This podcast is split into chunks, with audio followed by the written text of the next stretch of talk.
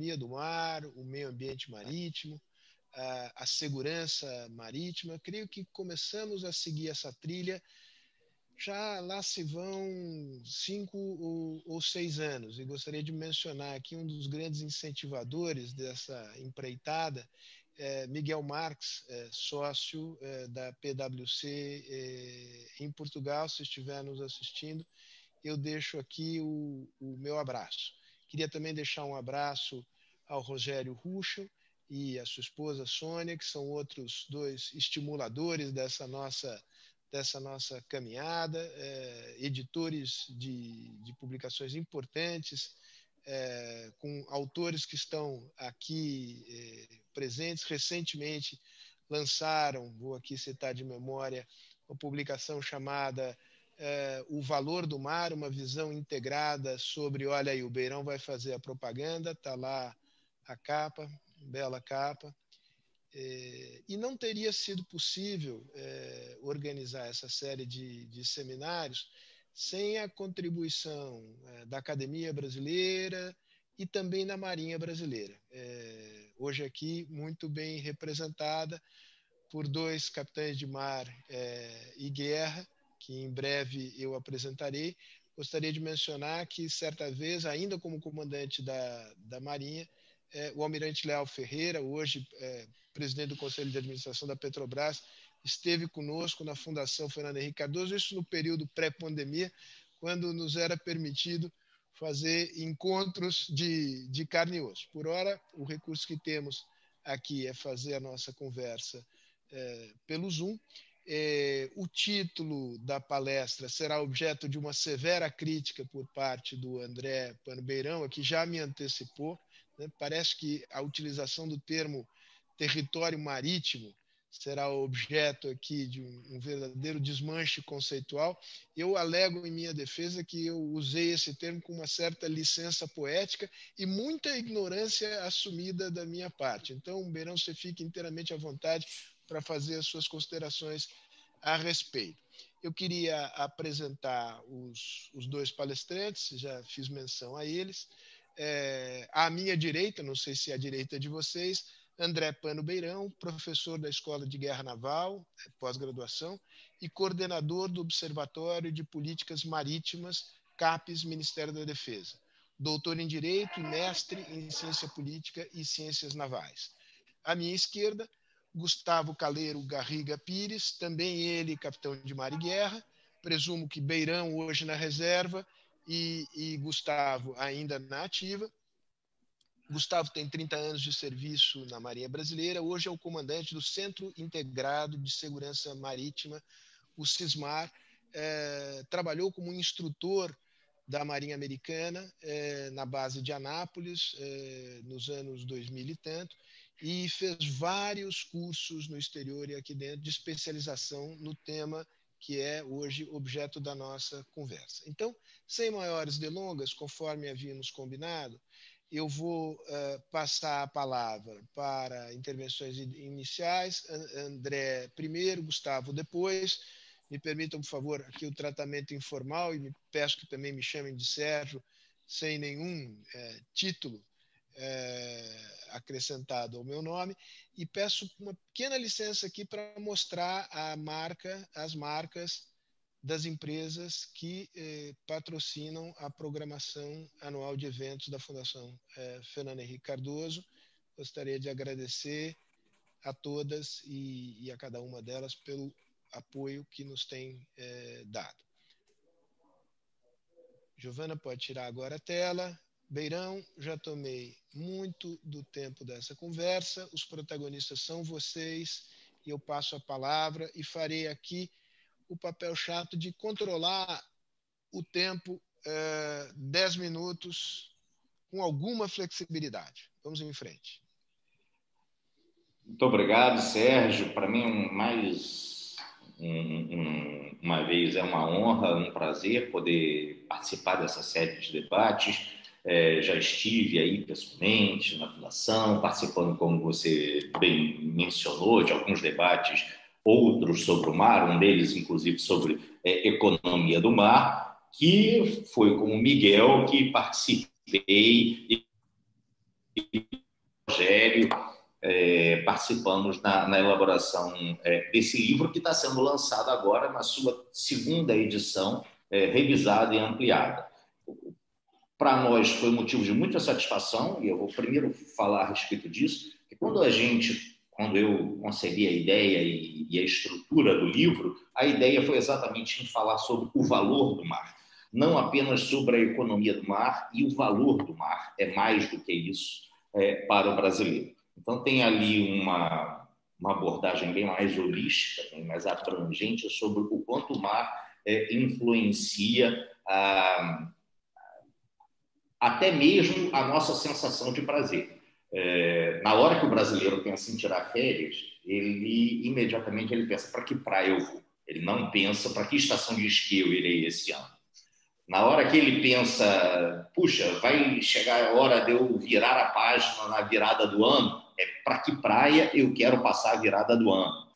Na hora que o filho passa no vestibular e ele pensa assim, puxa, eu quero fazer um jantar chique em comemoração à passagem do meu filho. Ele não pensa em escargot, ele pensa em lagosta ou camarão.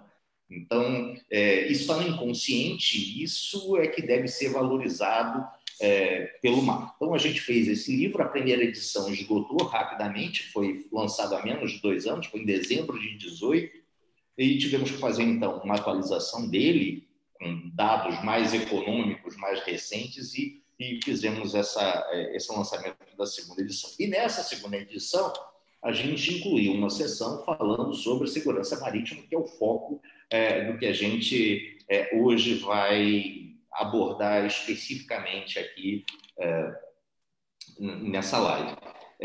Quando, eu, quando eu comecei a falar, eu falei, olha, eu vou fazer uma, uma porque a expressão território marítimo normalmente não é um lugar de fala é, que nós usamos no Brasil.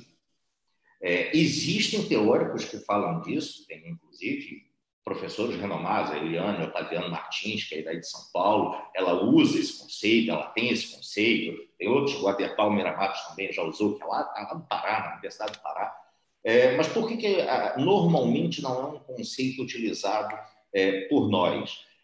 Porque não dá para transportar o conceito que nós temos no nosso mindset de território terrestre, onde você tem linhas demarcadas e aqui mando eu, é a minha lei que vale, é, para transportar esse conceito para a água.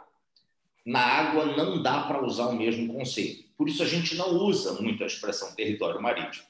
É, a água, por si só, fluida, vai para tudo que é lado. O peixe que hoje está na costa do Brasil, amanhã pode estar na costa da África. Uh, assim como a poluição que hoje está na costa do Brasil, pela corrente, daqui a pouco pode estar na Antártica. Então, é, por isso não dá para usar esse, esse, esse paralelo. As fronteiras no mar não são tão é, claras e definidas. Isso traz a gente uma discussão é, sobre jurisdição, que é, para quem não é muito da área do direito, mas um conceito bem rápido e direto, é a capacidade de dizer o direito. O que vale? O que, é que pode ser feito?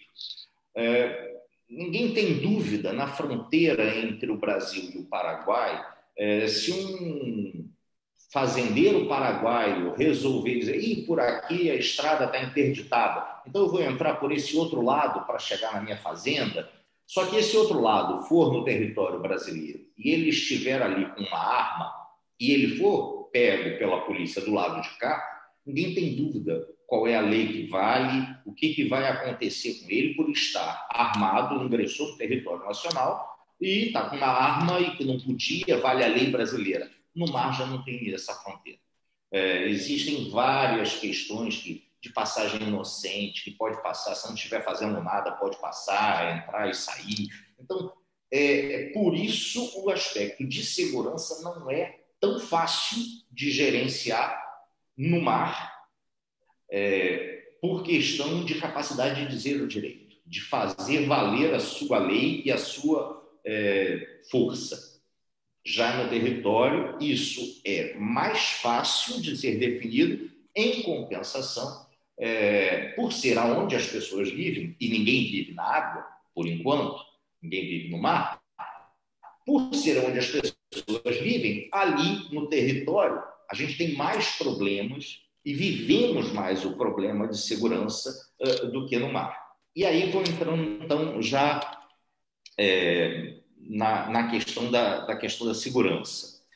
É, por que, que é tão complicado falar de segurança marítima por ser um ambiente tão fluido? Por alguns motivos. Vamos lá. É, segurança é um conceito extremamente vago. É, um, é, é, é mais introspectivo, é mais uma sensação do que uma ação. É, se cada um de nós for pensar aonde você se sente mais seguro, vários poderão pensar dentro da minha casa. Outros vão dizer, mas a minha casa não fica num lugar seguro. Eu não me sinto seguro dentro da minha casa. Portanto, é uma questão de sentir. Eu me sinto seguro e no mar, nós nos sentimos seguros ou não.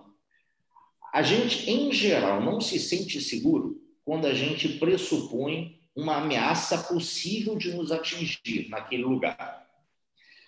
E por não vivermos no mar, a gente tem menos essa sensação de insegurança, porque a gente não vivendo lá, acha que lá está mais seguro, porque a gente não está lá e não vê a ameaça, mas ela está lá e ela existe. E essa ameaça, é, ela é uma ameaça muito mais abrangente e nós temos muito mais fluidez de estarmos influenciados por ameaças que a gente nem espera. E uma agenda que é construída em torno desse tipo de ameaça, que da mesma forma que em terra a gente vê que em determinadas horas é, o foco está em é, segurança financeira, em outras horas o foco está em segurança pública, outra hora está em segurança do transporte, é, da mesma forma, no mar existe uma agenda. E essa agenda, infelizmente, ainda é muito importada. E no nosso caso, é, quando a gente hoje pensa, então qual é o maior problema de segurança marítima?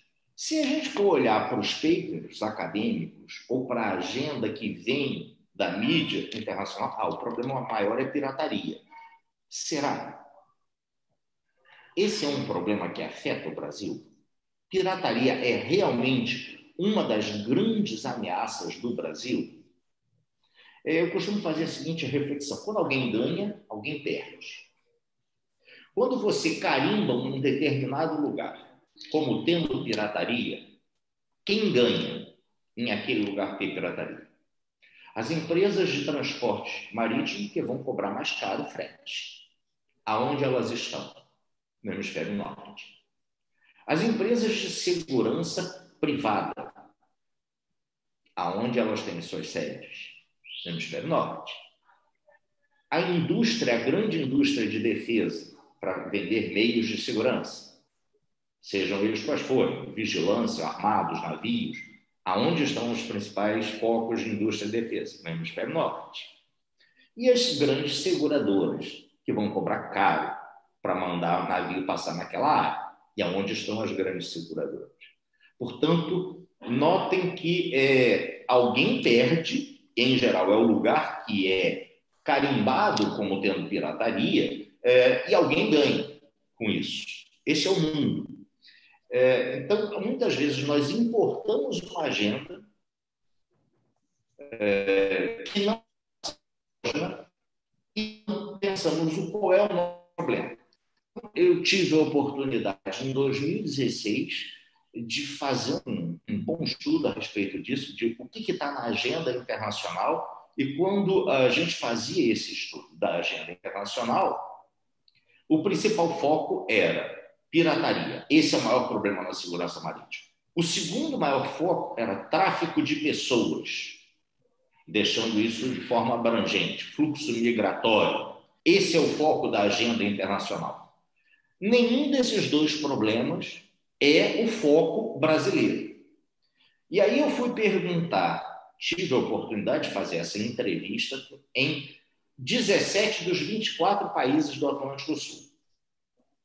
e implicando em perguntar é, qual é a maior preocupação desse país, aonde há maior gasto e meios necessários e aonde gostaria que isso fosse feito. E ao fazer essa enquete, em 17 dos 24 membros, é, no Atlântico Sul, descobri que a agenda de preocupação, de segurança no Atlântico Sul era diferente.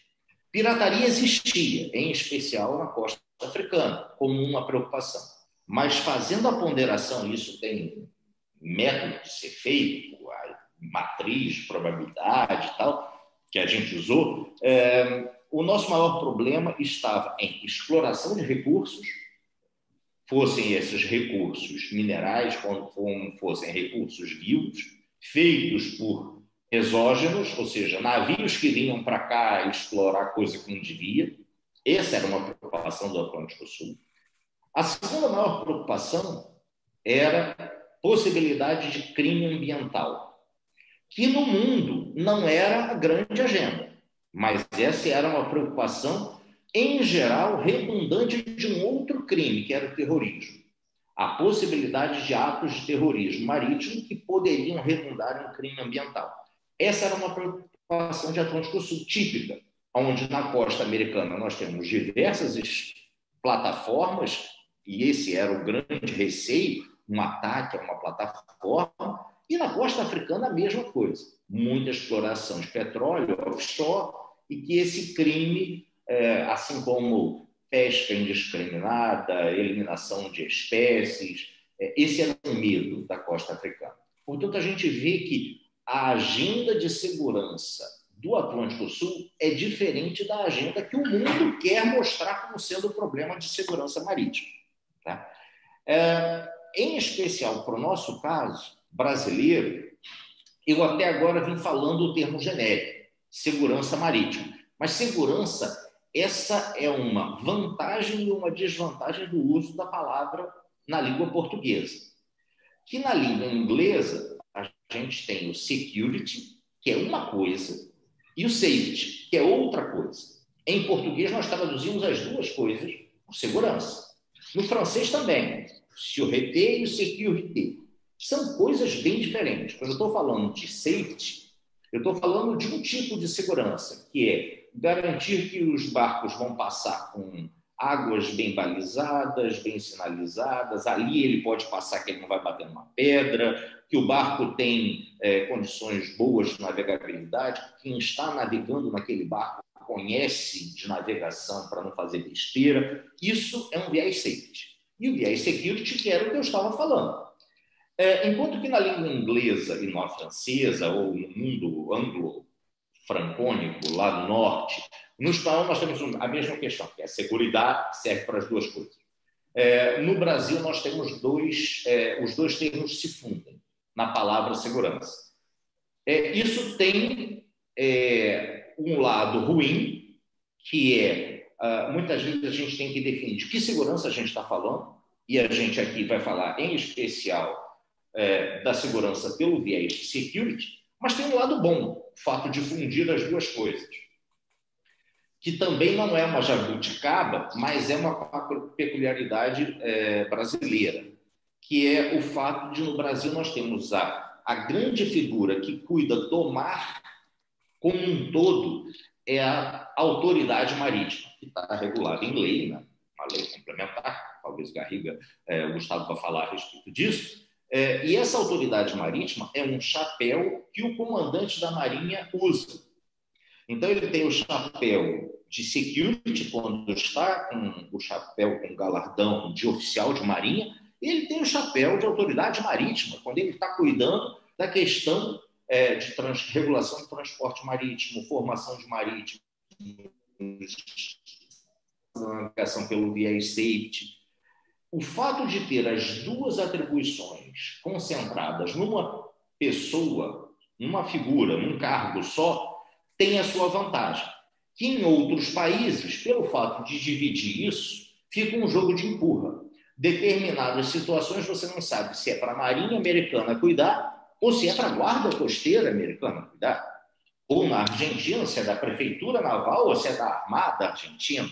Enquanto que aqui essa dúvida já não existe. Bom, é, é tudo na, no chapéu comandante da Marinha, ele é autoridade marítima, isso facilita em ter uniformidade de procedimentos para cuidar de todos os processos. Em compensação, a quantidade de atribuições é muito grande.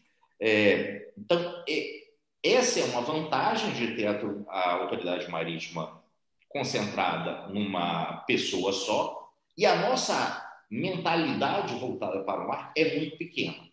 É, o, a gente, muito inteligentemente, começou a usar o conceito de Amazônia Azul, e esse conceito de Amazônia Azul, que é eminentemente nacional, década de 90, é, atribuído ao ex-comandante da Marinha, Chaves Teles, tal. Então, é, quer dizer, o Guimarães Carvalho, é, esse conceito de Amazônia Azul, que é um conceito que ele não tem padrão, ele não é um conceito geográfico, porque aquela faixa enorme azul que tem ali é, não quer dizer que aquilo é território do Brasil, que ali vale 100% a lei brasileira, porque, como eu falei no início, é, a, a, jurisdição ela vai se esvaindo à medida que a gente vai se afastando.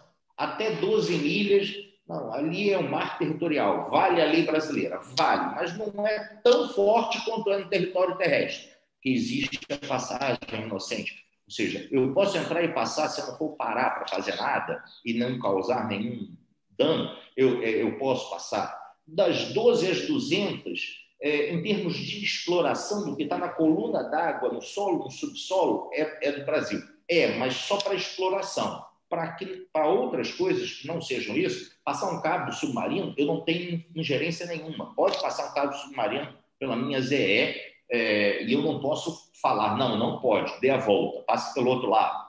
E quando eu me afasto mais ainda das 200 e vou para as águas em cima da plataforma continental, estendida, que é o que dá aquele contorno da Amazônia Azul, que é simplesmente 5,7 milhões de quilômetros quadrados, agora com um novo pleito que incluiu uma suplementação ao pleito que incluiu a, a elevação do Rio Grande, é uma área gigantesca.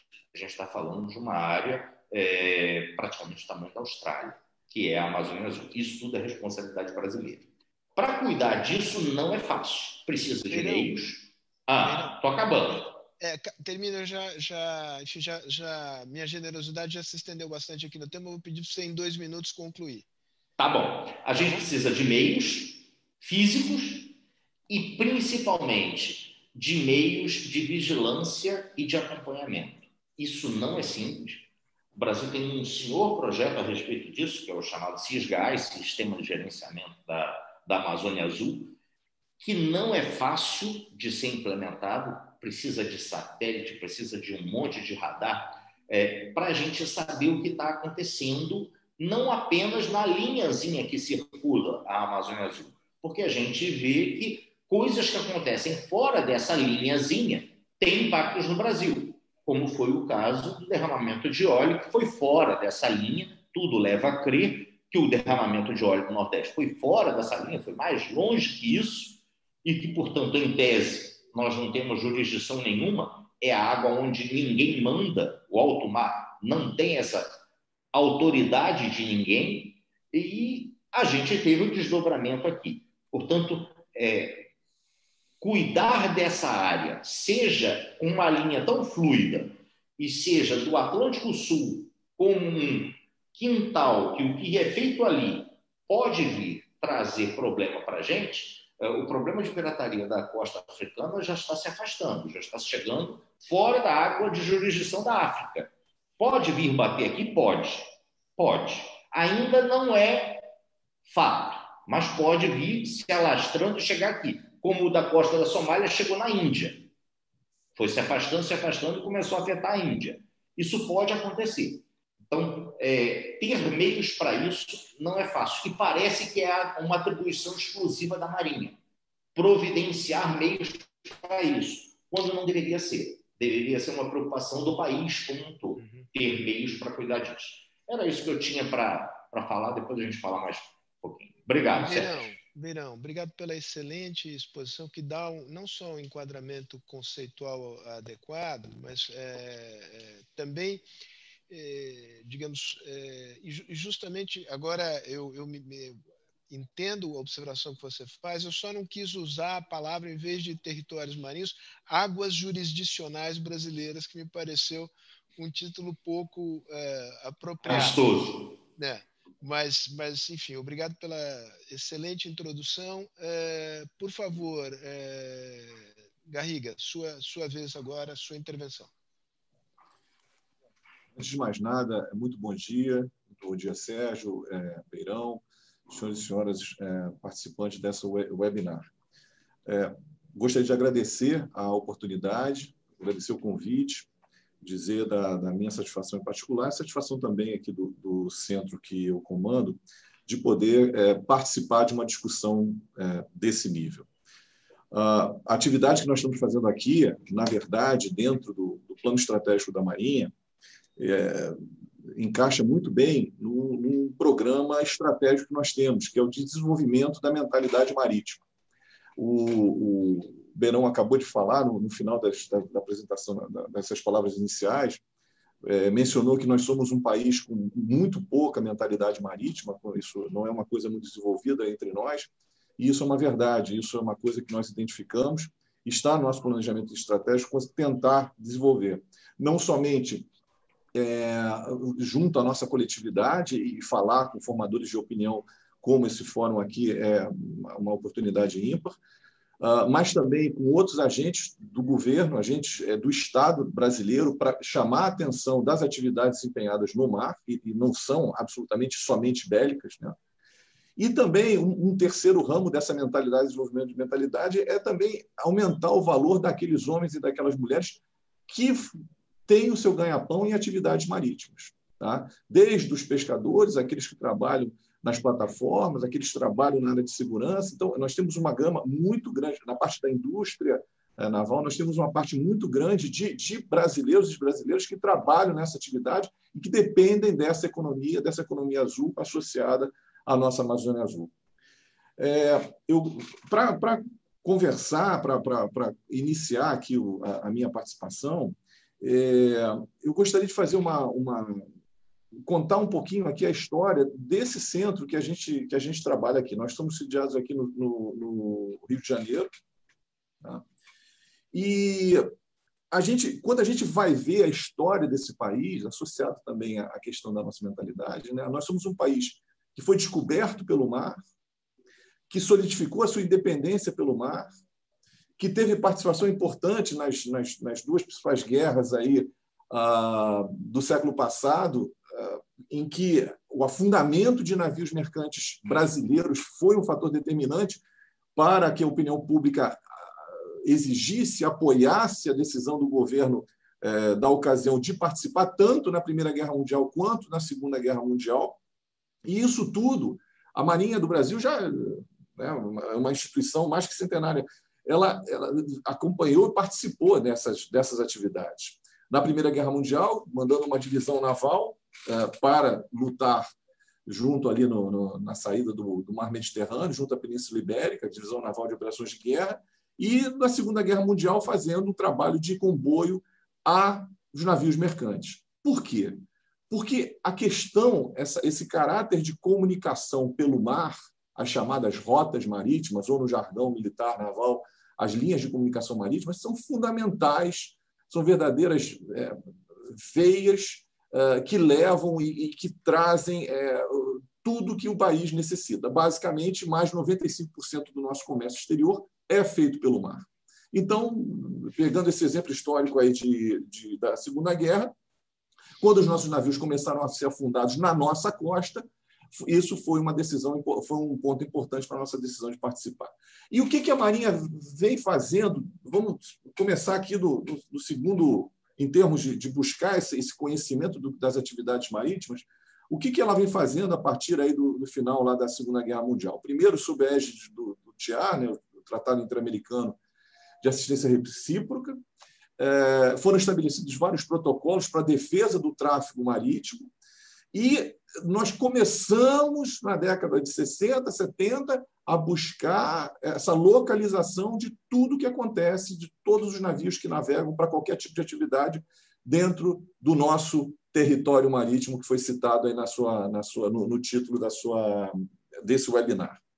Então, essa questão da gente identificar pode parecer, hoje em dia, no, no, nos tempos dos satélites, do GPS, do, do AIS, do, de tudo estar tá na palma da mão, é uma coisa muito fácil, muito trivial, mas não é. É, nós viemos desenvolvendo isso, a Marinha desenvolvendo isso em conjunto com a, a comunidade marítima. Né? Uma das tarefas da Marinha do Brasil é o desenvolvimento e a organização da Marinha Mercante Brasileira. Isso é uma questão muito importante para a Marinha do Brasil, é, também como autoridade marítima. E fomos desenvolvendo essa capacidade, desenvolvendo táticas, desenvolvendo técnicas, procedimentos, doutrina sobre tráfico marítimo tudo vinha caminhando bem, até que nós temos um, um, ponto importante nessa discussão de segurança marítima aqui, que não é só nosso no Brasil, mas é para basicamente todo o mundo, que foram os eventos, do, do, os ataques terroristas de 11 de setembro. O raciocínio que, que aconteceu naquela ocasião foi o seguinte: se é, um, dois, três, não sei quantos aviões é, tomados por terroristas conseguem fazer um estrago daquela natureza, a principal potência militar à época, e que continua sendo ainda hoje, o que, que seria capaz de fazer um navio mercante tomado? É, as dimensões que a gente está falando é, são, são, bem maiores, né? são, são uma, a gente está falando de, de, escalas diferentes, né? de potenciais. E, a partir daí, a comunidade marítima internacional, e o Brasil incluído nela, começou a desenvolver certos protocolos, certos sistemas para aumentar esse conhecimento do que acontece nas coisas marítimas. A gente usa um termo um termo bonito, é, tal da consciência situacional marítima, mas basicamente é saber tudo o que está acontecendo no mar. Esses navios estão indo da onde para onde, fazendo o quê, por que, que ele parou, por que, que ele se juntou com outro, é, quem é o controlador daquele navio, é, que tipo de atividade está sendo feita, de acordo, isso é muito importante, com a, jurisdição, se isso é uma atividade legal ou se não é legal. Bom, isso foi se desenvolvendo, a gente tem exemplos aqui que talvez não, não, valham, não vale a pena nós mencionarmos, mas o desenvolvimento do, do, do sistema de o ISPS Code, o Código de Proteção de Instalações Portuárias e Navios, isso foi fruto dessa, dessa preocupação no início da década passada. O sistema de, de acompanhamento de navios a longa distância por satélite, o, o LERIT, também veio dessa daí, e a Marinha do Brasil foi fazendo esse tipo de coisa. Inclusive, o Cismar é o nosso centro de dados desse sistema Lerite aqui no Brasil. E depois, agora, nessa, no final da década passada, e principalmente no início dessa década, o que, que aconteceu? Com a, o, a participação brasileira, a decisão política à época de participar desses grandes eventos é, sociais, esportivos, religiosos também, nós todos que temos é, o labor nessa área de segurança, e a Marinha do Brasil tem uma participação importante, na, principalmente na área da segurança marítima, é, nós fomos buscar as melhores práticas, as práticas mais atualizadas. É, isso aconteceu com as outras Forças Armadas, isso aconteceu com a Polícia Federal, isso aconteceu com a Receita Federal, com várias outras agências do Estado Nacional. E é, quando nós fomos ver o que estava acontecendo no mundo, e a gente foi buscar os melhores exemplos, fazer o benchmark correto, adequado para essa situação. Nós, e comparando com o que a gente fazia, nós vimos duas áreas que nós tínhamos que desenvolver muito. A primeira delas era a parte da inteligência marítima, e a gente pode conversar um pouquinho mais adiante, que isso é uma das, das, das atividades desenvolvidas aqui no centro. E, e, uma outra delas é a questão da é, atuação interagencial.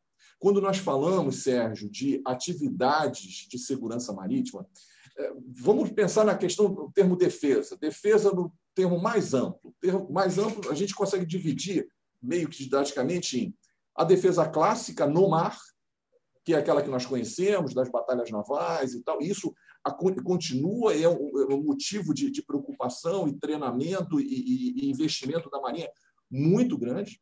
Mas também existe um outro que é o relacionado a esses aspectos de maritime safety security, segurança do tráfego aquaviário e proteção marítima, que tem muito a ver com essas ameaças que ressurgiram, sempre existiram, mas ressurgiram a partir da década passada. E para, para enquanto que quando a gente fala de defesa no mar, defesa nacional no mar, nós estamos falando de uma, basicamente, de uma instituição com possíveis apoios e tal, que é a Marinha, tá? mas apoios, por exemplo, o Exército pode nos apoiar, a Força Aérea pode nos apoiar. Por um exemplo disso foi há 15 dias atrás, nós estávamos é, operando no nosso porta-helicópteros com aeronaves da Marinha, do Exército e da Força Aérea. Isso aconteceu aqui na, na, na, costa aqui do estado do Rio de Janeiro tem uns 15, 20 dias. Mas, basicamente, é a Marinha que toma a, a maior parte dessa tarefa. Quando nós passamos a segurança marítima e a gente vai analisar o arcabouço legal de cada país, de cada estado, a gente vê que não é só uma instituição que faz isso.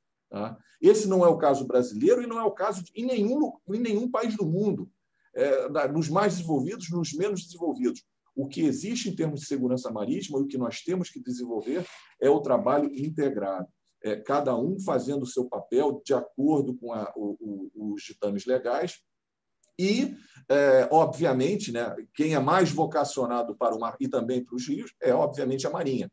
Mas a nossa, a, o nosso regramento jurídico estabelece como é que pode ser essa coordenação, como é que pode ser essa cooperação e essa é uma das tarefas também desenvolvidas aqui pelo CISMAR. Então, para nos prepararmos para esses eventos que, que aconteceram agora nesses últimos poucos cinco anos atrás, nós buscamos esses exemplos lá fora e vimos que essas áreas eram áreas que nós tínhamos que, tínhamos que desenvolver. Então, é, a gente, a Marinha do Brasil tomou essas decisões e criou, a partir de uma estrutura anterior aqui, o nosso Centro Integrado de Segurança Marítima, que se propõe, entre outras coisas, a isso, a trabalhar ombro a ombro com as, as outras agências, com as outras forças as outras agências, que têm atuação no mar. Depois, durante a discussão, se houver mais interesse, a gente pode explicitar com exemplos é, como, é que, como, é que, como é que funciona isso que tipo de é, interesse no mar uma outra agência poderia ter. E existem são é, obrigações legais também para, eles. Então, Sérgio, essas seriam as minhas considerações iniciais, tá? E estamos aqui à disposição para, para dentro das, do, nosso conhecimento, tentar auxiliar e, e, levar mais essa, tentar desenvolver um pouquinho mais essa mentalidade marítima é, para um fórum tão é, distinto como esse. Muito obrigado. Garriga, eu que agradeço. É, vamos começar aqui uma conversa. Eu vou trazer perguntas do público, vou fazer as minhas próprias, faço um um aviso aos navegantes aqui.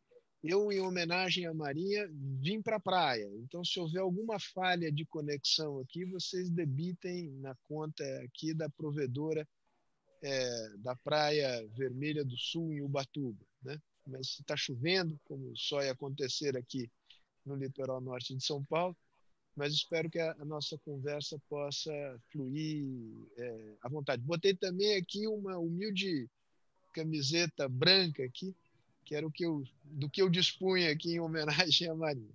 As perguntas que me surgiram é, aqui dizem respeito, é, usando a terminologia da, da agenda é, utilizada pelo Beirão, dizem basicamente respeito à capacidade nossa de resposta a acidentes ecológicos, né, ambientais, como está tá, tá muito fresco na memória de todos o episódio de 2019 do derramamento de, de óleo, é, e também a questão, digamos, da proteção dos recursos, sobretudo dos recursos naturais, da exploração de petróleo e gás em águas profundas, no pré-sal, num, num, digamos, para além das 200 milhas em particular. Essas são perguntas que me foram feitas, eu não vou é, dizer quem fez qual, mas Vinícius Fernandes, Walter Telch, eh, João Correia. Eu queria que vocês abordassem esses dois grandes desafios, ah, acidente, prevenção eh, e resposta a acidentes eh, ecológicos e eh, segurança das nossas plataformas de, de, de petróleo e gás.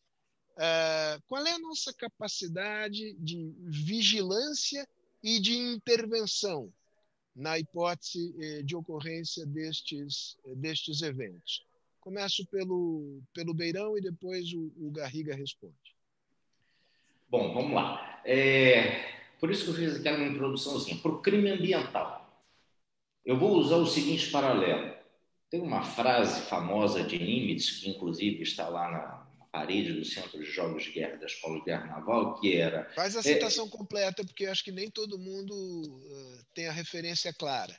Tá, o almirante Nimitz da Marinha Americana é, tem uma frase dele é, que está retratada na parede do Centro de Jogos de Guerra é, da Escola de Guerra Naval, que é tudo que aconteceu na Batalha Naval do Pacífico foi testado.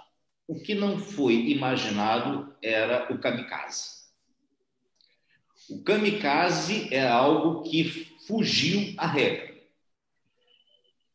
e que, portanto, não foi pensado antes, e contra ele teve que se atuar na hora. O crime ambiental, eu vou fazer esse paralelo. Até agora, se imaginar um crime ambiental é eu sei qual é o agente, aonde ele praticou o crime e a gente vai tentar limitar o dano desse crime. Se partia praticamente todos os testes e programas e planos de contingenciamento em eu sei aonde é a origem e quem é essa origem e, portanto, o como atuar era assim. O, a ocorrência que aconteceu em 2019 fugiu a essa regra, foi um kamikaze, que é eu não sei quem é o agente e nem onde foi esse agente. E eu só constato a, o dano muito tempo depois, porque no mar as correntes são lentas, muito tempo depois do dano poder ter sido feito. Não foi aquele navio que quebrou e começou a vazar óleo e que eu rapidamente sei aonde está o navio, quem está vazando óleo e como conter. Aquele foi um crime que foi o kamikaze na questão ambiental e que fez ter que se repensar. O problema é, principalmente, se isso ocorrer além das 200, além das nossas capacidades de dizer o direito, no alto mar. Se esse crime e tudo, as investigações levam a crer, ocorreu a 850 quilômetros, que foi o que a COP e os diversos institutos acadêmicos fizeram previsões. Olha, ocorreu aqui quase dois meses antes da gente chegar a ter o, o óleo na praia e foi fora da jurisdição. O que fazer? Muito pouco. Em termos legais, muito pouca coisa pode ser feita. Em termos de reparação, pouca coisa pode ser feita. Em termos de cobrar do agente causador, primeiro tenho que descobrir quem é esse agente causador. Então, não é tão simples é, de ser feito. Portanto, a melhor forma de prevenir esse tipo de coisa é com meios de vigilância. E esses meios de vigilância são meios físicos, são meios é, magnéticos, ou seja, usando todo o espectro de é, radiações satelitais é, para saber o que, quem está onde, que era o que o Garriga estava fazendo, falando. E que não dá para falar assim, não, eu só tenho que me preocupar dessa linha para dentro, porque a coisa pode acontecer fora daquela linha e a consequência ocorrerá do lado de cá. Então, para o crime ambiental, a ocorrência de 2009 foi um segundo kamikaze. Porque o primeiro kamikaze, que também não foi pensado, por sinal, está no Globo de hoje, o jornal Globo de hoje, falando: tragédia em Mariana, poluentes ainda chegam ao mar. Também não se pensou que um crime ambiental feito lá dentro, lá em Minas Gerais, fosse causar tanto dano na água. Até hoje, a Brolho está sofrendo consequências da tragédia de Mariana. Então, fruto dessas ações inesperadas, como foi o 11 de setembro, citado pelo Garriga, é que fazem com que a gente precise repensar cada vez mais meios físicos e meios de inteligência, também citado pelo Garriga, para saber o que está acontecendo em cada lugar. Beirão, vamos, deixa eu te propor, deixa eu te propor dividir coisa essa, pode ser feita. Deixa eu te propor dividir essa discussão em dois. Vamos, vamos voltar para o Garrido para digamos, enfrentar até o final o problema ambiental. Depois a gente vai para a questão que não é inteiramente desconexa das plataformas de petróleo e gás. E aí eu queria é, te ouvir, Garriga, é, sobre o que, que, a Marinha aprendeu, porque a Marinha teve que responder, digamos, uma vez é, acontecido o acidente. É, depois, com a chegada das, das, manchas de óleo aqui, a Marinha assumiu o comando das operações.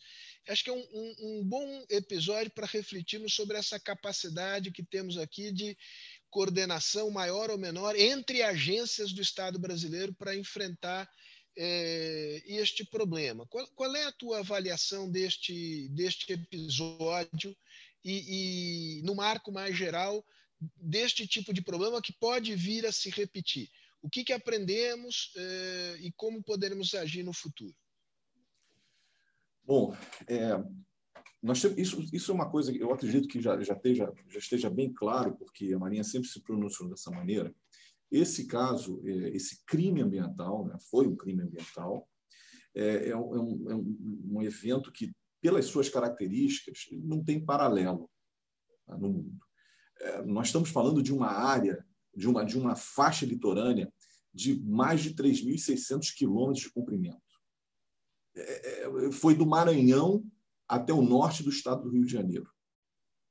Tá? O que, que, o que, que aconteceu? Eu posso, eu estava, eu já trabalhava aqui no, no ano passado é, e eu posso sumarizar é, a, a, atuação da Marinha desde o primeiro momento. É, nós atuamos com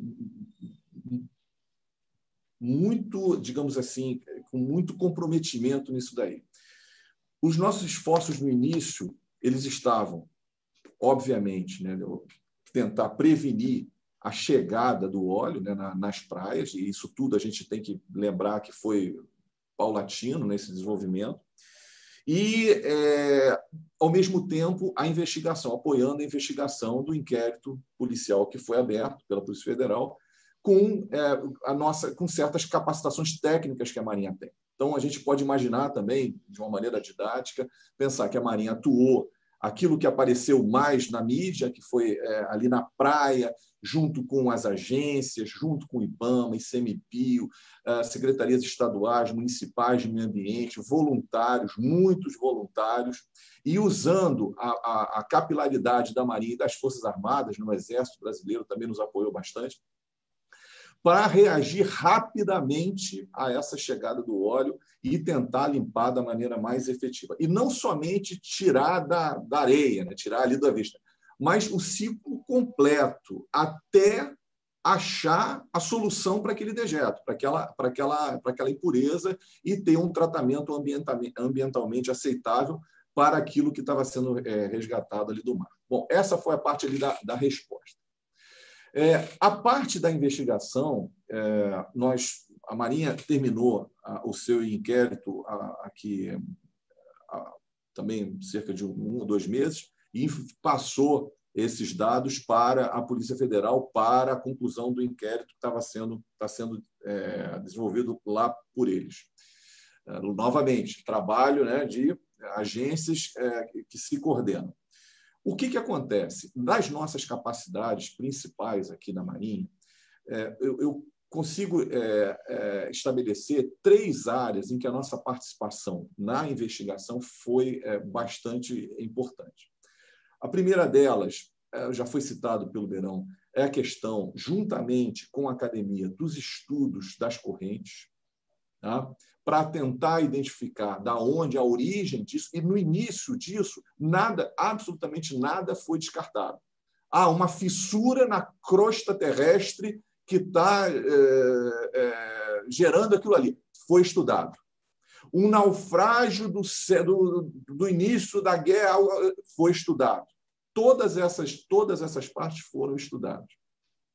Então, é, o estudo das correntes, e isso teve participação da academia, é, do próprio INPE, num trabalho interagência, para se estudar como é que, como é que, que, a partir de que ponto, de que momento nós poderíamos ter aquela abrangência, aquele alcance do óleo nas nossas praias. Essa foi uma, uma das partes.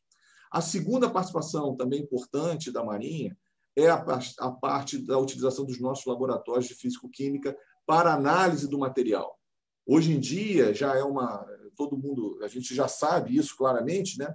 Que o óleo que, que foi retirado é um óleo de, que foi extraído de poços da Venezuela, o que não o que não significa que a Venezuela tenha alguma coisa a ver com isso. É simplesmente o óleo que estava sendo possivelmente transportado por um navio tinha sido é, explotado lá naquele país pelas suas características físico-químicas e a Marinha colaborou juntamente com a COP e outros institutos, outros laboratórios para a identificação disso. E uma terceira área é a área que é, é a área que nós aqui no Cismar a gente tem uma atuação mais direta, que é a análise do tráfego marítimo.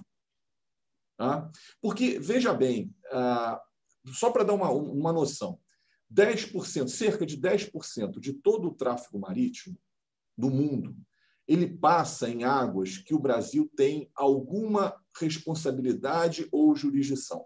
Não significa que visita, eu não estou dizendo que 10% do tráfego marítimo visita portos nacionais, não estou dizendo isso. Mas eu estou dizendo que as rotas marinhas, elas, é, nós temos aqui no nosso litoral rotas marinhas que se cruzam, que são muito importantes.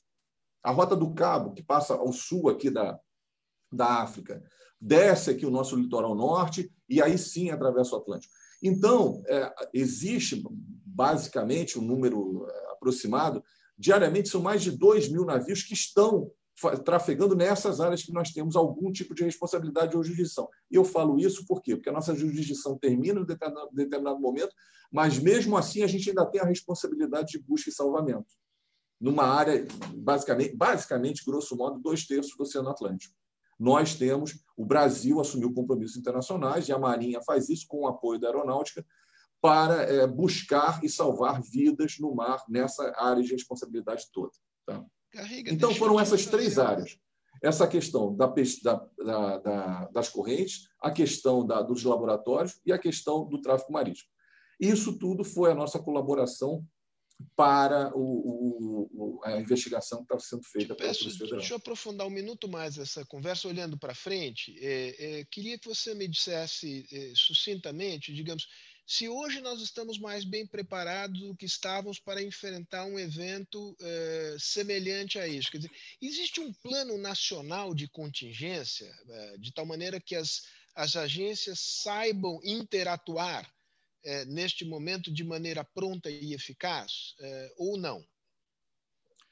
É, existe o plano, o plano nacional de contingências. O plano nacional de contingências, por exemplo, ele é, tem até antes do, do desse evento da, de 2000, esse crime ambiental do ano passado, ele prevê e sempre foi feito vários exercícios para a atuação do Estado brasileiro e não é só a Marinha, o, o, IBAMA, a Agência Nacional do, do, do é, ANP, Agência Nacional de Petróleo, é, para reagir a esse tipo de, de incidente.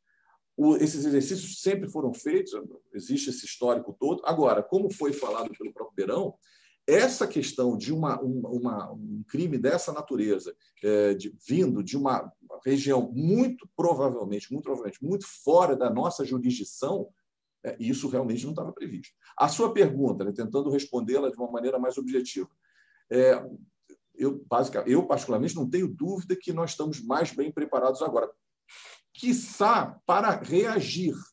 Tá? Mesmo sabendo que a característica desse crime ambiental foi de um óleo que não, não navegava, que não permanecia na superfície. Isso é, atrapalhou muito a característica do óleo. Ele navegava, ele se deslocava na coluna d'água.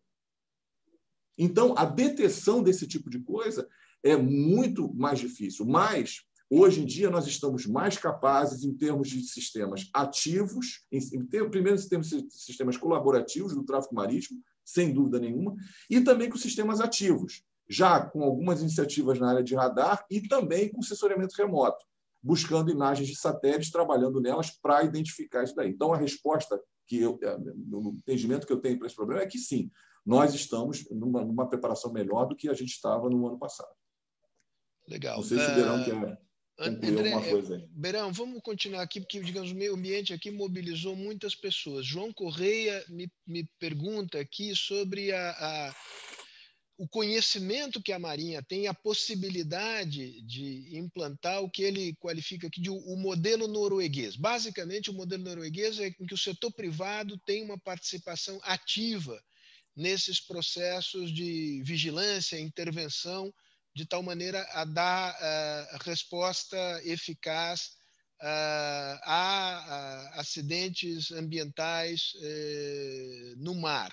É, como, é, como é que você avalia essa questão, digamos, do entrosamento Estado brasileiro e setor privado no que diz respeito a esta capacidade de resposta a, a, a, acidentes eh, dessa natureza. Houve uma mobilização espontânea da sociedade na costa, etc., mas a referência aqui, obviamente, digamos, é algo mais organizado, estruturado e permanente. É, vamos lá. Ah, um, um, pouquinho antes disso, eu também vi uma outra pergunta que chegou para mim aqui. É, até, o que, que, o Brasil poderia fazer, então, em relação, em termos é, legais, em se descobrir foi o navio X de bandeira Y no lugar tal, esse lugar fora da jurisdição brasileira, é, onde, portanto, não é a lei brasileira que fala, o que, que o Brasil poderia fazer? Muito pouca coisa em termos legais. Mas o que pode ser feito é uma grande mobilização internacional, e nesse momento está sendo feita uma discussão de uma convenção nova é, que poderia vir responder a isso, que é a BBNJ, a Biodiversidade Além da Jurisdição Nacional, e que um crime desse tipo ataca exatamente essa questão da biodiversidade. Então, essa seria uma alternativa política internacional de tentar regulamentar para que eh, qualquer Estado, e o Brasil viveu isso, que sofra esse tipo de situação tenha um, um respaldo internacional para enfrentar legalmente esse tipo de ameaça. É, em termos de. Responde só um minuto. Com isso, você respondeu na mosca a pergunta de José Alves Bento. Pode seguir. Tá. É, e aí, indo à questão da parceria entre o público e o privado. Isso é algo que o Brasil está avançando e eu acho que isso está um pouquinho mais lento do que deveria, porque é, nós vivemos uma época onde toda a atividade é, de exploração a não ser a pesca. É, era feita pela Petrobras e a Petrobras, como uma empresa estatal, acabava confundindo um pouco é o Estado como um todo só que cuida dali. E não se pensava muito no parceiro privado aquele. Não, esse é privado, privado mesmo, não é uma empresa estatal.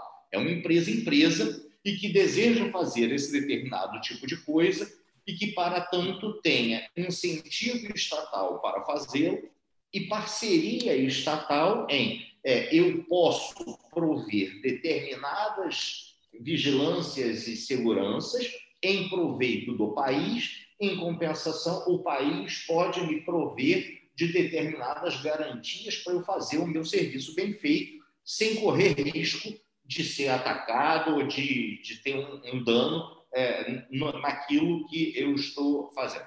Essa é uma discussão que ainda não avançou. Eu acho que ah, isso tem avançado no instante em que a Petrobras cada vez mais tem tido ah, plataformas, um navio ou uma grande plataforma hoje fazendo exploração eh, offshore é quase que um micro cosmos, é quase que um microglobo, porque tem bandeira de, um, de uma nacionalidade, seguradora de outra nacionalidade, o armador daquela embarcação de outra nacionalidade, e inúmeras nacionalidades de pessoas trabalhando ali.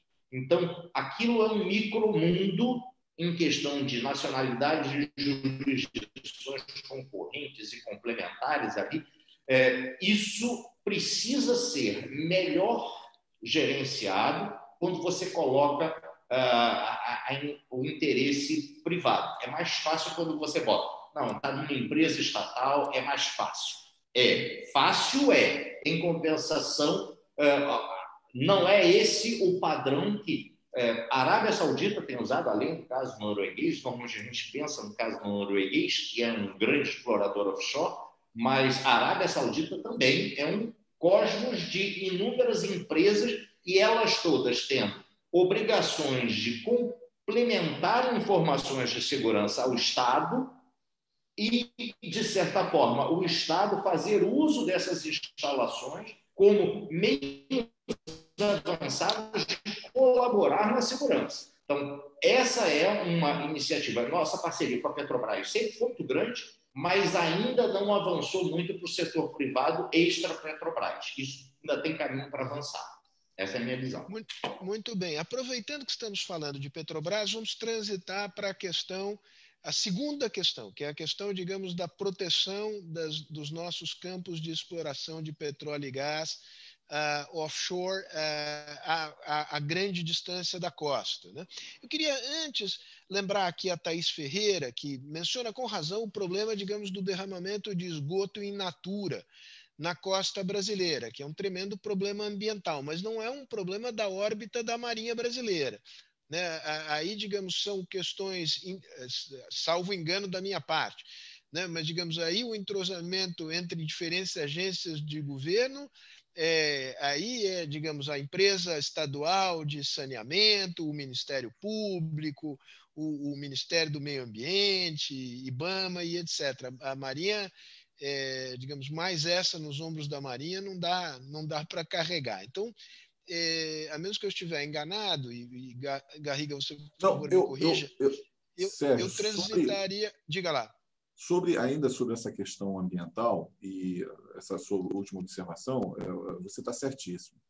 Mas é, essa questão da, da, nossa participação, da participação da Marinha em eventos é, ambientais, essa preocupação, isso aí é, é, de muito tempo. Obviamente, o Brasil inteiro viu esse problema, começou, começou não, mas teve essa, essa noção da, com esse grave, esse grave crime de 2019, mas agora mesmo esse ano, 2020, nós tivemos um afundamento lá, um, um, um problema, até mesmo para voltar àquela discussão de safety security, um problema de é, navegação de um, um, navio muito grande transportando minério de ferro, saindo lá do Maranhão, que encalhou e é, ficou numa situação é, bastante difícil em termos de recuperação. Existia, isso foi num banco de areia a cerca de 100 quilômetros da costa do Maranhão, é, e uh, o risco ambiental era muito grande, era considerável.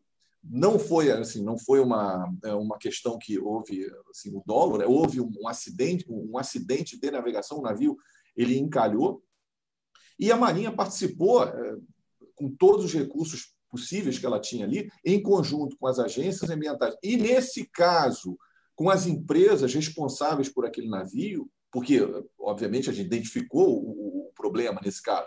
Era aquele navio que poderia, não somente pela sua carga de minério, mas também e principalmente pela questão do combustível que ele levava, de causar um problema grave eh, de meio ambiente. Então, houve uma, uma mobilização, um trabalho interagencial naquela região, e a solução que foi, que foi dada, é, a gente não teve episódio de poluição, então, em termos ambientais, a solução que foi é, uma solução bastante aceitável sob o ponto de vista das nossas agências ambientais. Então, isso não é novo para a Marinha, a, participação. Novo foi o tamanho, a, o, o, a, a, dimensão do crime ambiental do ano passado e a sua característica de, da gente não ter pontuado exatamente, a gente não conseguir pontuar exatamente o culpado por ele. Então, o Estado teve que reagir e a Marinha é, pela, pela sua capacidade, ela teve uma participação ativa nisso. Então, pra, até mesmo para falar um pouquinho sobre essa questão de security safety que foi citado aí na anteriormente. Muito bom. Garriga, bom, eu não vou, não vou deixar passar a minha curiosidade aqui de saber o que, que são é, esses pontos, essas diferentes figuras geométricas aí atrás de você. Mas, digamos, nesse contexto, eu te perguntaria sobre a questão da segurança das plataformas, enfim, aquela pergunta que eu já fiz. Tá mas eu gostaria de, especificamente que você é, refletisse e, e sobre a, a oportunidade e conveniência da modernização da frota de submarinos, em particular dos submarinos é, a propulsão nuclear. É, pense que você está respondendo para um civil que basicamente pensa o seguinte: acho que é representativo do que eu penso. Não sei se eu estou certo ou se eu estou errado. Puxa vida, temos tantos, tantas carências no, no, no país e vamos gastar um caminhão de dinheiro para fazer um submarino a propulsão nuclear. O que, que justificaria isso? Então vamos lá, mas antes mata a nossa curiosidade aí sobre o que, que são essas figuras geométricas aí. Bom, é, isso daqui, Sérgio, é, como eu falei rapidamente, uma das nossas atividades é o monitoramento do tráfego marítimo, do tráfego mercante, é, das atividades que são desempenhadas no mar e nas, nos nossos rios. Né? A gente não pode nunca esquecer que esse país também é abençoado por ter mais de 60 mil quilômetros é, de hidrovias. Tá? Então, a gente também faz esse acompanhamento. Que estão sob a responsabilidade aqui, da Marinha. Isso. O que, que, aqui atrás é, uma, é simplesmente uma cópia da projeção que nós temos na nossa sala de controle, é, que mostra essa linha, o cada pontinho verde, cada triângulo verde é um navio. Tá? É um navio. E é, os quadrados são conjuntos de navios. Então, mais próximo aqui à costa, nós temos uns quadrados com um número no meio, não sei se dá para ver o número, Sim, mas significa que tem tantos navios ali naquilo ali. Então, quando a gente vem aqui mais para o mar, a África está para cá, para essa direção, está para cá. É, essa, é, as linhas, essa linha que está mostrando aqui, depois eu posso até mostrar, mexer aqui a câmera e tal, é a, a nossa área de responsabilidade de busca e salvamento. O que, que significa isso? Significa que esse naviozinho aqui, que eu não sei o nome dele, eu tenho que apertar nele, clicar nele para saber o nome. Se ele ligar para a gente e falar que alguém caiu da escada no navio e teve uma fratura exposta, a Marinha do Brasil, o Brasil e a Marinha do Brasil têm a responsabilidade de ir lá salvar esse cara. É, é basicamente isso. É basicamente isso. O que, que, que significa? Simples essa... assim, né? É simples assim, é bem, é, é bem tranquilo. Assim. É bem tranquilo. Então, e isso, e isso, só para. Assim, tem vários assuntos, mas vamos pensar nisso no meio de uma pandemia de Covid. Como é que a gente faz isso? Aumentou o risco? Quem é que estabelece esses critérios para a gente ter uma atenção maior ou menor num determinado navio? Não é a Marinha do Brasil, é num trabalho interagencial ouvindo as orientações da Anvisa, que é a nossa autoridade sanitária. Mas esse é outro assunto. Esse é outro assunto, é só para. E essas, essas linhas aqui intermediárias são zonas de responsabilidade. Essa parte aqui é a parte lá do é o, o Distrito Naval lá sediado em Rio Grande. Esse daqui é o Distrito Naval em São Paulo. Esse aqui é o do Rio de Janeiro. E aí vai. É, aqui é a parte sul né, do país. A parte norte está lá para cima, não está apresentando aqui no Rio. É, respondi essa? Respondeu. Okay? Respondeu. Tá é, a outra questão ah, a questão, a questão de submarinos. É, antes de mais nada, é, vamos pensar é, em. É, eu vou chegar no, no, no, no mais importante, na, na, questão bélica da coisa, da questão da segurança. Mas é, a gente não pode falar de submarinos pensando, é, sem, deixar de lembrar da, do desenvolvimento tecnológico associado a ele. O programa nuclear da Marinha é um dos programas estratégicos da Marinha e tem décadas de existência. É, em conjunto, é, nós temos outros programas, que é o Programa de Desenvolvimento Submarino, o programa de, de renovação da nossa frota. É, a questão de geração de empregos também é uma questão fundamental, mas a pergunta que você me fez não diz respeito a isso, né, aos milhares de pessoas que estão trabalhando nisso. Em termos de segurança, em termos é, bélicos também, segurança marítima ou da defesa nacional clássica, a presença de um submarino com propulsão nuclear, ela faz uma diferença assim, que não pode ser aquilatada. Vamos só pensar quem são os países que têm submarinos com propulsão nuclear no mundo. Tá? Não por acaso são os países que têm assento no Conselho de Segurança, assento permanente do Conselho de Segurança eh, das Nações Unidas. Então, em termos, se a gente sair do nível político, sair do nível estratégico e ir para o nível operacional, o nível tático, a presença daquele submarino, por exemplo, numa região de plataformas que a gente vamos, vamos, vamos, vamos lembrar que 95% do óleo do petróleo que a gente extrai nesse país vem do mar, vem das nossas bacias petrolíferas. A presença de um submarino desse, com a capacidade de ocultação, com a capacidade de, é, é, de movimentação em altas velocidades, isso, é, em termos de defesa, faz toda a diferença. E nós temos exemplos recentes, né, em termos aqui históricos recentes, no que aconteceu com, com guerras é, travadas há pouco tempo atrás, né? a Guerra das Malvinas, por exemplo, o que, que significou um submarino de propulsão nuclear é, na um submarino de ataque naquelas águas próximas às, às Ilhas Malvinas, Malvinas é, Falkland. O que, que significou isso no desenrolar da Guerra das Malvinas?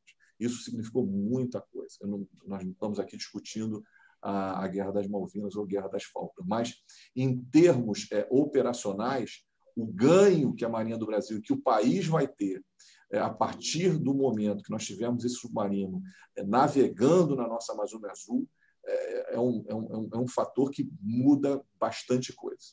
Né?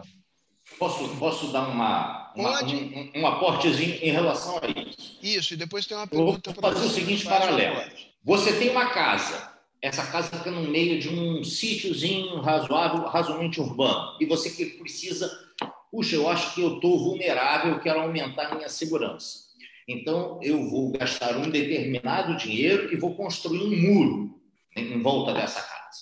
E constrói esse muro de um metro e meio de altura descobre que ainda está pouco, porque dá para pular um muro de um metro e meio. Você gasta mais dinheiro para subir aquele muro, então, para quatro metros de altura, e gasta mais dinheiro para botar cerca de arame farpado. Você fala, pronto, agora eu estou seguro. É, no entanto, alguém vira e fala assim: olha, pode deixar esse muro, ou nem gasta dinheiro com esse muro, mas eu garanto que eu vou botar um dronezinho que fica o tempo inteiro roverando essa tua casa e qualquer coisa que apareça em volta ou ali, esse drone vai acionar diretamente a segurança pública. Você vai falar assim: puxa, interessante. Esse drone pode resolver o meu problema mais do que eu gastar de construir esse muro. Uma das maiores é, dificuldades, por que, que o submarino é uma arma de guerra tão temível? Porque ele é muito difícil de achar. Satélite não pega submarino, submarino estiver uma profundidade que deve estar, uma profundidadezinha grande, já não acha mais. Todos esses naviozinhos que estão ali atrás do Garriga é, navegam na faixa entre 10 e 20 nós. Um submarino nuclear, em propulsão nuclear, ele navega na faixa de 40 nós. Portanto, ele é muito mais rápido do que qualquer daqueles navios. Então, você imaginar que vai pular uma casa que tem um drone que é rápido e que vai ver eu pulando para o terreno dessa casa, você pensa duas vezes. Não, não vou nessa casa, não, porque tem um drone que é o tempo inteiro está ali em cima e vai me achar. Então, fazer qualquer coisa numa água dessa, onde eu sei que tem um submarino que é rápido e que eu não sei onde está e que pode estar por ali, evita um monte de gente a pensar em, não, ali eu não vou aprontar porque eu sei que podem me pegar. Por isso, Agora, isto vale, nuclear é uma arma. Hum. Fala. Não, não. Isto vale para proteção, eh, pensar situações diferentes. Quer dizer, uma situação de confrontação bélica com, digamos, com grandes potências. Uhum. É, cá muito entre nós, não serão dois, dois submarinos a propulsão nuclear que farão a diferença, digamos. Pensar uma situação hipotética, pensar por absurdo. Se eh, os Estados Unidos resolverem, a velha, o velho fantasma do imperialismo americano, se apoderarem de reservas petrolíferas brasileiras, eles se apoderarão no matter what, em matéria, digamos, de capacidade de defesa nossa, tá certo? É, não, é um cenário impensável, mas digamos. É, é... Agora, ele, ele, o submarino ele é eficiente para proteger plataformas contra o quê? Ataques terroristas, ataques de piratas. Aí não, digamos, é, é, não, não se está tentando matar passarinho com tiro de canhão? O raciocínio que eu estou fazendo tem procedência ou não? O submarino ele não é para ficar navegando em volta das plataformas e proteger a plataforma. Certo. Ele tem uma função então, mais sou... geral. Isso. Agora, se eu sei que o dono dessas plataformas tem um submarino que é rápido pra caramba e que fica, pode, pode estar ali fora, a ameaça para essa plataforma, ela chega em forma de uma lanchinha, de um barco ou de um navio, ou de uma aeronave. Se for aeronave, tem meios de vigilância aérea que podem resolver isso se for por meio embarcado, a possibilidade de chegar uma ameaça numa plataforma submarina é muito remota. Mas para chegar uma ameaça por superfície nessa plataforma, para ela chegar, se ela pensar, eu vou passar por uma área que pode ter um submarino e que vai me achar, ela vai pensar duas vezes antes de vir. Então, o submarino de propulsão nuclear ele não foi feito para proteger uma plataforma, mas ele tem um efeito dissuasório, que é esse conceito de inibir eventuais aventureiros de chegarem perto ao saber que tem um cachorro grande que pode estar ali fora e que eu não sei onde está, eu não sei como achar, ele é muito mais rápido do que eu, isso pode inibir a ação. É, nem sempre a ação de segurança que você faz é uma ação visível e que, olha, eu criei a cerca, eu botei o muro, às vezes ela sendo invisível, ela pode ter um efeito dissuasório muito maior, como é o caso do submarino nuclear. Garriga, é, nessa linha do poder dissuasório, é, é, qual é o poder dissuasório que, que, de que dispõe a Marinha Brasileira para inibir, coibir pesca ilegal no, nas águas jurisdicionais brasileiras? Se é que este é um problema relevante, essa, essa é uma pergunta de uma das pessoas que nos assiste aqui, que nos assistem. É, a, a pesca, vamos a pesca ilegal, é... primeiro a gente tem que vamos tentar vamos tentar entender o que, que seria. A gente fala sempre pesca ilegal, tá bem? Pesca ilegal, ela é pesca que é contra a lei, beleza, tranquilo. É só esse o problema? A pesca que é feita numa área de proteção ambiental, é, isso é pesca ilegal? É disso que a gente está falando? Só? A pesca ela pode ser é, ilegal Tá? Estou falando das, das pescas é, contrárias. Né?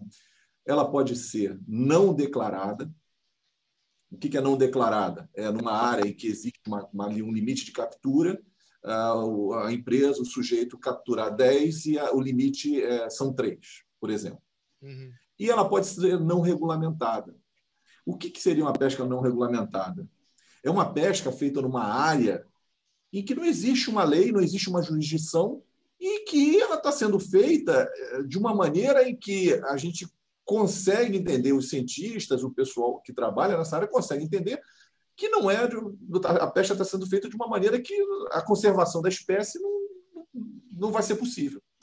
Então, eh, eh, então só para a gente ampliar, clicar nesse, nessa questão da pesca legal e abrir essas outras áreas. Sem dúvida. A questão da nossa atuação, a questão, obviamente, a Mania do Brasil está preocupada com todos esses tipos de, de, de problemas. Mas nós temos uma atuação dos órgãos ambientais, nacionais e, e também é, estaduais, municipais, muito maior junto à costa. Muito, mais, muito maior junto à costa. Uma atuação que é importante, que nesse exato momento, né, nesse momento que nós estamos falando, é, tem lá, tem gente, é, no limite da nossa jurisdição.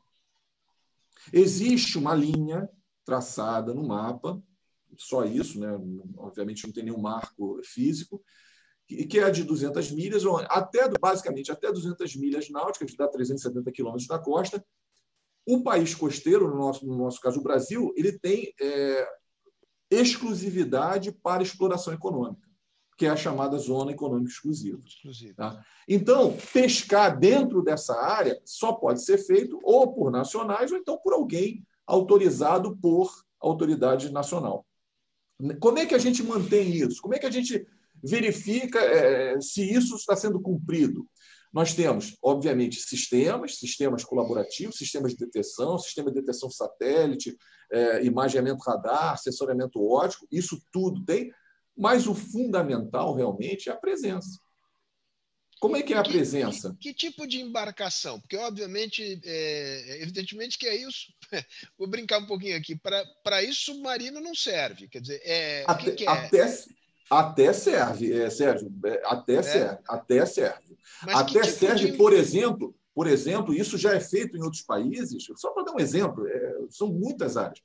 Mas, por exemplo, um submarino com a sua ocultação, consegue fazer trabalhos de inteligência importantíssimos. Ah, tá Ele pode chegar, simplesmente fotografar pelo, pelos dados de todos aqueles navios ali, qual é o navio, qual é a bandeira daquele navio, aquele navio de que país, ele pega essa informação toda, porque ninguém está vendo ele. E isso acontece. E rápido. E isso acontece. Então, o submarino também é importante para isso.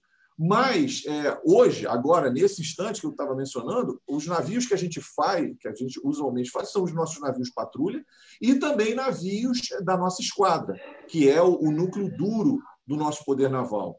São fragatas, nós estávamos até é, fragatas, corvetas, navio de navio, o nosso porta-helicópteros também estava operando nessa região, em especial ah, na parte norte do país, na nossa fronteira, lá na costa do Amapá, na costa do, do Pará, e também na nossa área oceânica mais, mais longe da nossa costa, que são os direitos de soberania que nós temos de zona econômica exclusiva ao redor das nossas principais ilhas, as mais, mais afastadas. Arquipélago de São Pedro e São Paulo, eh, que é, uma, uma, nos dá uma possibilidade imensa em termos de zona econômica exclusiva, e também a ilha de Martins Vaz, eh, na continuação daquele do, do, do eh, continente, Ilha de Trindade e Ilha de Martins Vaz também nos provê uma área, eh, uma zona econômica exclusiva bastante grande. Então, o fundamental associado aos sistemas de monitoramento, o fundamental e é o que a Marinha faz, é a presença. E como é que a gente não sabe disso? A gente não vê isso na TV. Né? Eu, eu, brinco sempre aqui nas, nas nossas conversas, se você me permitir. Por exemplo, eu na praia, eu estou ali na praia. Tem gente que tem barco, faz alguma atividade, pesca, mas todo mundo vai à praia, a maioria. Até onde a minha vista alcança quando eu estou sentado na praia? Até onde eu consigo ver? Porque eu estou falando aqui de 370 quilômetros, 800 quilômetros. A, a nossa vista, quando está na praia, consegue ver até quando? Consegue ver, basicamente, ali, no máximo, no máximo, no máximo, alguma coisa ali em torno de 20 quilômetros. É isso que a gente consegue ver. O que está acontecendo depois? A Terra é redonda, né? A quem discorde, né? Um, um oficial de marinha não tem esse direito. O oficial de marinha não tem, não esse, tem direito. esse direito. Não tem esse direito. Eu respeito, mas eu não tenho esse direito. Não, eu não respeito, não. então, essa, toda essa, voltando à atividade, à questão da pesca, nesse, as nossas, é, essa é uma dificuldade que nós temos quando a gente fala de mentalidade e até mesmo para mostrar a nossa presença. Depois a gente não enxerga mais. E isso tudo está acontecendo. Tá? Um outro aspecto também importante é a colaboração com outros países, na parte de inteligência, a, a, a gente trecar essas frotas, o que está acontecendo pelo mundo. Isso tudo está doutrinariamente dentro da questão de segurança marítima. Deixa eu aproveitar, nós estamos chegando no final, final aqui. Eu queria jogar para, para você, Beirão, sem dúvida, mas pensar nessa questão da. Não existe uma autoridade marinha global. Né? Mas eu, eu queria é, é, ouvir você um finalzinho, Garriga, depois eu passo para o Beirão para concluir. Quais são os protocolos que regem essa cooperação é, internacional e, na prática, se as relações do Brasil são fluidas da Marinha Brasileira, se tem uma intensa cooperação, se tem frições, se tem problemas. Depois eu queria jogar para concluir é, para o Beirão, para olhar essa questão da jurisdição para olhar aquilo que está para além da nossa plataforma continental, que é uma nova fronteira de regulação internacional. Há uma disputa geoestratégica em torno dos recursos dos fundos marinhos, dos oceanos, se, se eu estou usando a terminologia correta. Nós não vamos poder aproveitar, digamos, aprofundar essa questão agora, Beirão, mas essa é uma, digamos, é para estender a fronteira do nosso olhar aqui. A, a, o, o, feliz de quem consegue ter visão de 20 quilômetros da praia. Eu, quando chego a 2 quilômetros, me dou por satisfeito. Mas, é, Garriga, tua, tua consideração sobre a questão da. Verão, da... se você me permite, eu vou responder Vamos essa lá. parte da, da, das relações internacionais, depois você. É, é, Sim, essa é a ideia. É, é, as, as, relações internacionais, assim, para nós, a, a, atividade, as marinhas, ela, a gente costuma até dizer né, que é, elas até se parecem, né? Assim, os uniformes que a gente veste não é à toa. Existe uma, uma, uma similaridade, similaridade, similaridade, similaridade muito grande entre, entre o nosso meio de vida também. Então, o relacionamento internacional que nós temos, não somente com, como Marinha de Guerra, mas também como autoridade marítima, é uma parte importante da nossa instituição. É, eu posso dar aqui vários exemplos. Né? A coisa é efetivamente muito fluida. A nossa participação no estrangeiro, no exterior, seja em missão de paz, como a que nós, nós atuamos lá na costa do Líbano, nesse momento com uma fragata, com um navio nosso, é, e também com o comando da Força Tarefa Marítima. A nossa participação em outras iniciativas globais de segurança marítima, como, por exemplo, é, no Chifre da África, a questão da segurança ali do Golfo de Aden, que é uma, uma parte fundamental do tráfego marítimo internacional, nós participamos é, nessa, naquela iniciativa também, que é multinacional, né? são vários países trabalhando lá, e também aqui na nossa, na nossa, na nossa, no nosso entorno estratégico, seja tentando desenvolver e fazendo atividades dentro das OPACA, né, a Zona de, de Paz e Cooperação do Atlântico Sul, com os nossos vizinhos aqui lindeiros no Atlântico Sul, não só na, na América, mas também na África. E aqui, em relação ao nosso ao Cone Sul, só para dar um exemplo disso, como é a fluidez, nessa organização que eu trabalho aqui, nesse exato momento, trabalham também um capitão de mar e guerra da Armada Argentina e um capitão de mar e guerra da Armada Paraguai e nós estamos esperando o uruguaio, que ainda não chegou por conta da, da pandemia. Então, porque essas atividades elas são é, extrema, são baseadas, são calcadas na confiança, né? né? no histórico disso aí que a gente vem desenvolver, isso não é de hoje, isso já se desenvolve há muito tempo, e essa troca de informações ela tem que existir. Então, sobre assuntos como você mencionou, a pesca, ou tem vários outros dentro dessas ameaças que podem é, existir, que pelo qual, para o qual a Marinha se prepara para ser empregada é, na nossa, na nossa, nas nossas áreas águas jurisdicionais, na nossa Amazônia Azul, essa colaboração internacional, internacional é sim é, muito fluida e muito presente. Também. E a Marinha Argentina assimilou bem o fato de que o Brasil é, passou a investir num num equipamento é, como o submarino de, propulsão nuclear, que é evidentemente um, um instrumento de projeção de poder, esse esse está assentada essa questão no relacionamento entre Brasil e Argentina? O, o, o, desenvolvimento que a Marinha fez ao longo, como eu falei anteriormente, né, o, o programa nuclear ele é de décadas, né? E, e desde o início, desde o início desse desenvolvimento, baseado nos a gente trabalhando em termos de, de é, a criação do gerador nucleoelétrico para um submarino e também na questão do, do, da, do desenvolvimento do combustível nuclear, desde o início, é, esse desenvolvimento para fins pacíficos, ele foi é, aberto no que, no, que, no que era possível aos nossos vizinhos. Então, a resposta que eu tenho é que sim, e essa questão é uma questão bastante. Não é nem questão de ser pacificada, porque não, não existe coisa a ser pacificada.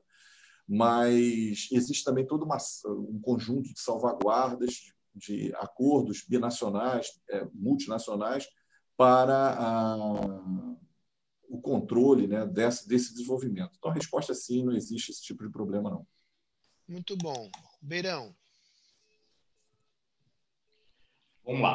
É, Vou só pegar um ganchozinho do que o Garriga começou a falar, que é, rivalidades políticas existem, mas parceria entre marinheiros superam elas.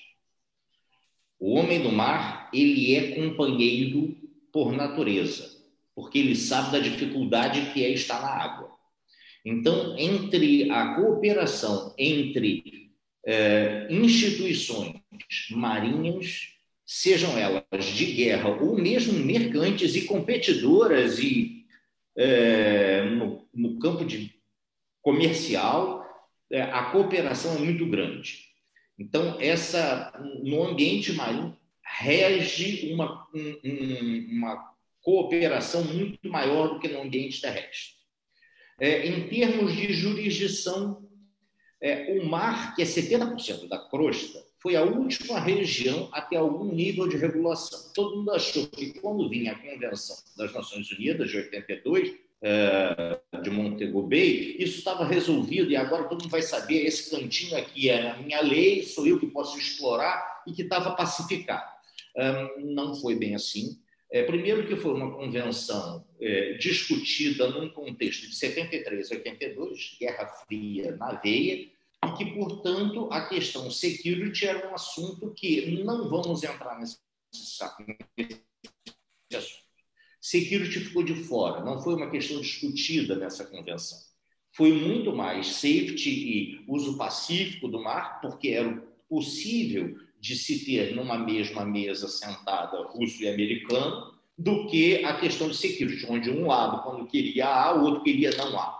Então, security ficou de fora. Não existe essa autoridade marítima global e deixaram de fora de regular o que pode e o que não pode ser no mar, grande parte desse meio, que é o alto mar. Aquilo que os estados podem é, tomar conta, seja no caso do Brasil e África, é um cantinho. O meião ficou sem dono e não tem esse dono. E esse dono é tão difícil de se nascer, já foi tão difícil nascer aquela convenção, que, por exemplo, essa convenção que eu citei, que é para cuidar da biodiversidade, ela foi aprovada no dia 24 de dezembro de 2017, às 17h30, na Assembleia Geral. Quem está sentado na Assembleia Geral das Nações Unidas às 17h30 de um dia 24 de dezembro? Foi a única forma de aprovar e chamar essa convenção, porque até então os grandes impediam que a votação ocorresse, porque é muito mais fácil não, não estar regulado. Não existe ainda essa autoridade. Nessa convenção tem uma, um rodapé a possibilidade de criação é, de uma autoridade para cuidar do mundo. São três anos de discussão, estamos no terceiro ano que parou tudo por conta da pandemia. Vai, pode nascer uma autoridade marítima? Os drafts que estão sendo discutidos até o momento indicam que não os grandes, na hora que viram que chamaram para a convenção, sentaram à mesa e falaram assim: isso a gente não pode permitir. Ter uma autoridade que cuidar da água, não. Então, não tem previsão de ter, termos algo como uma autoridade marítima global. Não tem organização para nascer para cuidar da água. Portanto, a biodiversidade continuará sendo à mercê de quem pode e a proteção de quem se ajuda. Daí a importância dos diversos mecanismos de cooperação, sejam interagenciais dentro do país, sejam internacionais, de tentar manter aquela região minimamente sabendo o que, que alguém está fazendo em que lugar. Porque uma grande autoridade para tomar conta não há previsão. Bom, sintomaticamente, como me lembra aqui o ministro Chobin, o, os Estados Unidos sequer internalizaram é, no direito nacional americano a Convenção do Mar, né, de, de 82. Né?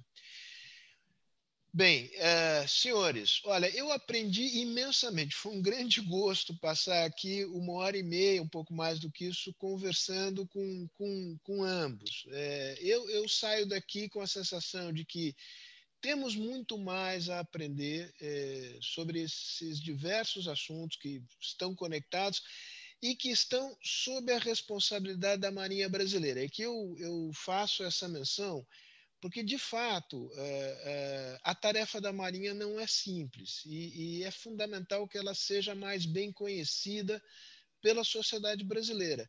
É, nós conhecemos o litoral, mas não conhecemos o mar esta imagem que nos foi feita aqui pelo Gustavo, acho que ela é muito feliz.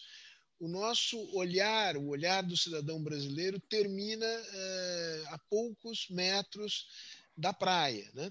E as águas jurisdicionais brasileiras se estendem para muito mais além, seja por razões jurídicas, geopolíticas e ambientais. Este é um ambiente que, ao qual nós estamos conectados.